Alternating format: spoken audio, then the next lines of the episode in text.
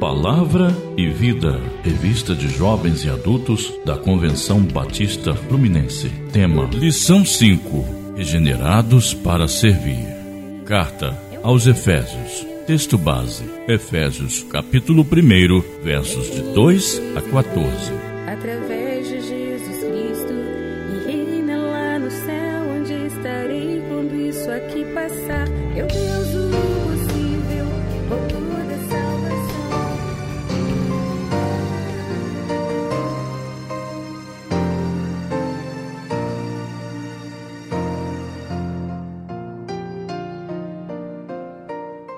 Introdução.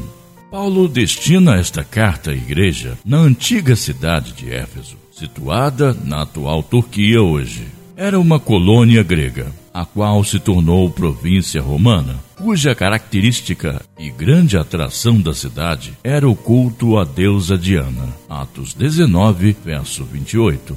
Paulo escreve essa carta não porque havia alguma disputa ou problema interno, como no caso de outras de suas cartas, mas para apresentar as doutrinas fundamentais como um resumo da fé cristã, fortalecendo assim a fé daqueles irmãos. Ela foi escrita objetivando mostrar que a unidade da igreja é algo real e possível de ser vivida no dia a dia e que por isso ela expressa seu louvor e apela para que vivamos em santidade e unidade. Capítulo 4, verso 13 e 5, verso 8. A igreja é, na visão apresentada pelo apóstolo, uma sociedade de Deus vivendo nesse tempo. Não será possível ver todo o conteúdo desta carta numa só lição, mas poderemos extrair significativa aplicação para nossa vida. Primeiro ponto: uma nova vida em Cristo. Efésios 1, verso 3 e 2, verso 10. A lógica do ensino paulino é que se deve apresentar a doutrina ou o alicerce da nossa fé para a partir daí buscar a prática do dever cristão. Nessa doutrina está incluído o fato de sermos escolhidos pelo Pai e assim nos tornarmos um povo seu. Há muitas bênçãos envolvidas. 1 verso 3 as quais ultrapassam esta vida presente, pois são bênçãos celestiais. 1 verso 20 e 2 verso 6. Toda essa sorte de bênçãos está destinada àquele que crê. O fato de sermos eleitos para sermos conforme Cristo é um estímulo à santidade e nunca desculpa para pecar. Paulo para de escrever sua carta com o intuito de fazer uma oração de gratidão capítulo 1, verso 15 e 16. Pois havia fé em Jesus e amor aos cristãos naquela igreja. Sua gratidão e alegria eram tanto que ele diz: Não cesso de dar graças a Deus por vós, lembrando-me de vós nas minhas orações. De quem você tem se lembrado dessa forma e orado por? Mas também Paulo ora pedindo, no capítulo 1, verso 17 a 23, que o conhecimento deles seja cheio do espírito de sabedoria e de revelação. Como importante é agirmos com a sabedoria divina. Quantos erros e sofrimentos desnecessários! Contudo, seu pedido a Deus vai além tendo iluminado os olhos do vosso entendimento, para que saibais qual seja a esperança da sua vocação e quais as riquezas da glória da sua herança nos santos. E qual a sobreexcelente grandeza do seu poder sobre nós? O que cremos é maravilhoso saber que toda a glória que nos está reservada advém da mesma operação da força do poder de Deus que se manifestou em Cristo, ressuscitando-o dentre os mortos, elevando-o aos céus, onde está à direita do Pai, acima de toda e qualquer outra autoridade. Nessa ótica, então, precisamos compreender qual é a nossa atual condição humana. Segundo ponto, nossa condição natural. Capítulo 2, versos de 1 a 3. É importante saber que, apesar de respirando, andando e fazendo todas as coisas fisicamente, mesmo assim, estamos mortos. Paulo apresenta os dois motivos pelos quais todos estão mortos. 1. Um, delitos. 2. Pecados. A pessoa que ainda não nasceu de novo está morta, ou seja, fora da vida de Deus e separada dele por causa dos pecados. Nessa vertente, é possível nos lembrarmos do profeta Isaías, em Isaías 59, verso 2, denunciando que as vossas iniquidades fazem separação entre vós e vosso Deus e os vossos pecados encobre o seu rosto de vós para que não vos ouça. Que estado triste e miserável do homem sem Deus. É como a distinção entre um corpo cadáver e outro são. Logo, essa é a condição espiritual de todos. Outro aspecto é que éramos escravos. Um escravo não tem opção, e assim é aquele que segue o príncipe da potestade do ar 2, verso 2. É um espírito que atua nos filhos da desobediência, melhor dizendo, o homem sem Deus é direcionado por Satanás e faz o que lhe agrada, desobedecendo a Deus. Isso seria como uma estrada que se caminha ou um sistema que é proposto, o qual é chamado por ele no curso deste mundo.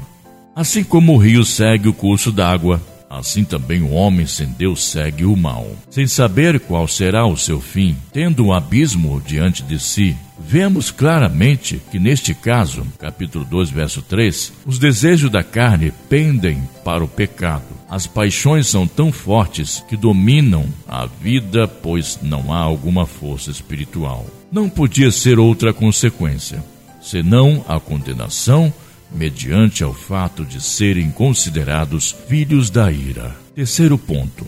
Deus muda a história. Efésios 2, versos de 4 a 7. Sim, Deus muda a história de cada um de nós. Paulo altera sua visão de escravidão, condenação e morte para a misericórdia de Deus, usando a expressão: Mas Deus de fato, só mesmo Deus para nos dar vida juntamente com Cristo. 2 verso 5. Para nos fazer ressuscitar com Cristo. 2 verso 6. Bem como para nos fazer assentar nos lugares celestiais em Cristo. 2 verso 6. Você crê nisso? Assim como Cristo na sepultura recebeu vida, ressuscitou e assentou-se à destra do Pai, assim também será conosco. Todavia, precisamos perguntar: por que Deus agiu assim para com homens pecadores como nós? Paulo responde graciosamente que ele agiu assim porque é rico em misericórdia e nos amou com grande amor. 2 verso 4. A sua graça é riquíssima. 2 verso 7.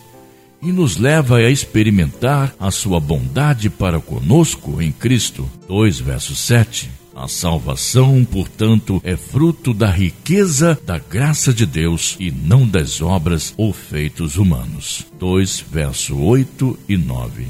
Há algo que possamos fazer para alcançar a salvação, pois o morto não pode fazer nada por si mesmo, não tem nem o fôlego de vida. Esse tema é encerrado, mostrando que fomos salvos para as boas obras, não salvos por elas, mas para executá-las. Somos cooperadores de Deus na construção deste mundo, e quando somos salvos, temos vida para fazer a vontade de Deus prevalecer sobre o mal. 2 verso 10.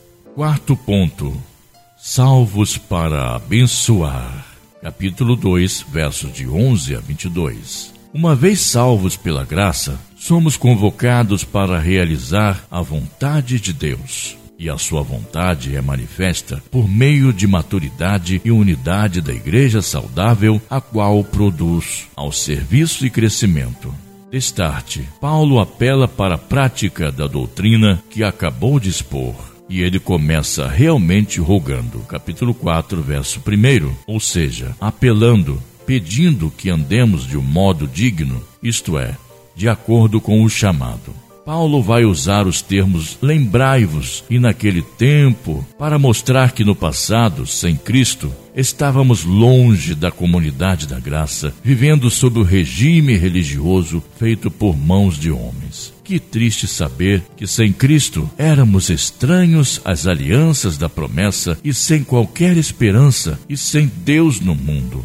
O apóstolo continua seu argumento dizendo: Mas agora em Cristo Jesus, vós que estáveis longe, já pelo sangue de Cristo chegaste perto. Assim sendo, uma vez que Cristo é a nossa paz, já não existem barreiras de separação entre quaisquer pessoas. A parede da separação já foi derrubada e a inimizade desfeita. O objetivo do Senhor é sempre estabelecer a paz pela cruz seja judeu ou gentio. Ambos são reconciliados e superadas as inimizades. Se Jesus veio para evangelizar a paz aos que estavam longe, como nós, e aos que estavam perto, os judeus, nós, como corpo de Cristo, temos que fazer o mesmo. Somos a família de Deus e edificados sobre o mesmo fundamento dos apóstolos e profetas. Mas Cristo é a principal pedra da esquina. Se somos parte desse edifício, a casa de Deus, precisamos estar bem ajustados para fomentar o crescimento do grande templo santo para o Senhor. Conclusão: Nessa lição, aprendemos parte do que Paulo ensinou aos Efésios. Se somos novas criaturas em Cristo, precisamos conhecer nossa doutrina. Fomos alcançados pela graça, pois Deus nos elegeu para sermos conforme a imagem de Cristo. Porém, nossa condição era de total desespero, pois estávamos mortos em nossos delitos e pecados.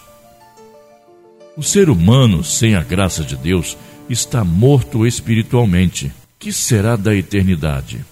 Deus muda essa realidade com o mesmo poder, o qual ressuscitou Jesus dentre os mortos.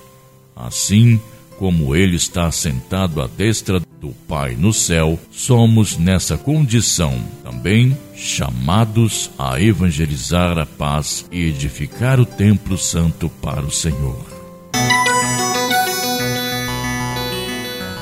Para pensar e agir. Deus nos escolheu para sermos conforme a imagem de Cristo. É um privilégio inaudito e nos desafia a sermos santos como Ele é santo, e nunca deve ser uma desculpa para pecar. Todos os seres humanos estão destinados à perdição eterna, pois já estão mortos em seus delitos e pecados. Como você tem aproveitado as oportunidades para mostrar essa nova realidade e aqueles que ainda vivem na ilusão? A Igreja do Senhor está sendo construída a partir do momento que Jesus evangelizou a paz e quebrou todos os muros de separação entre as pessoas. Pense na igreja como templo santo do Senhor e como você está construindo para o seu crescimento. Deus te abençoe e bom estudo. Leitura diária. Segunda-feira, Efésios 1, versos de 1 a 14. Terça-feira, Efésios 1, versos de 15 a 23. Quarta-feira, Isaías 59, versos de 1 a 8. Quinta-feira, Efésios 2, versos de 1 a 10. Sexta-feira, Efésios 2, versos de 11 a 22. Sábado, João 14, versos de 1 a 7. Domingo, Romanos 10, versos de 9 a 15.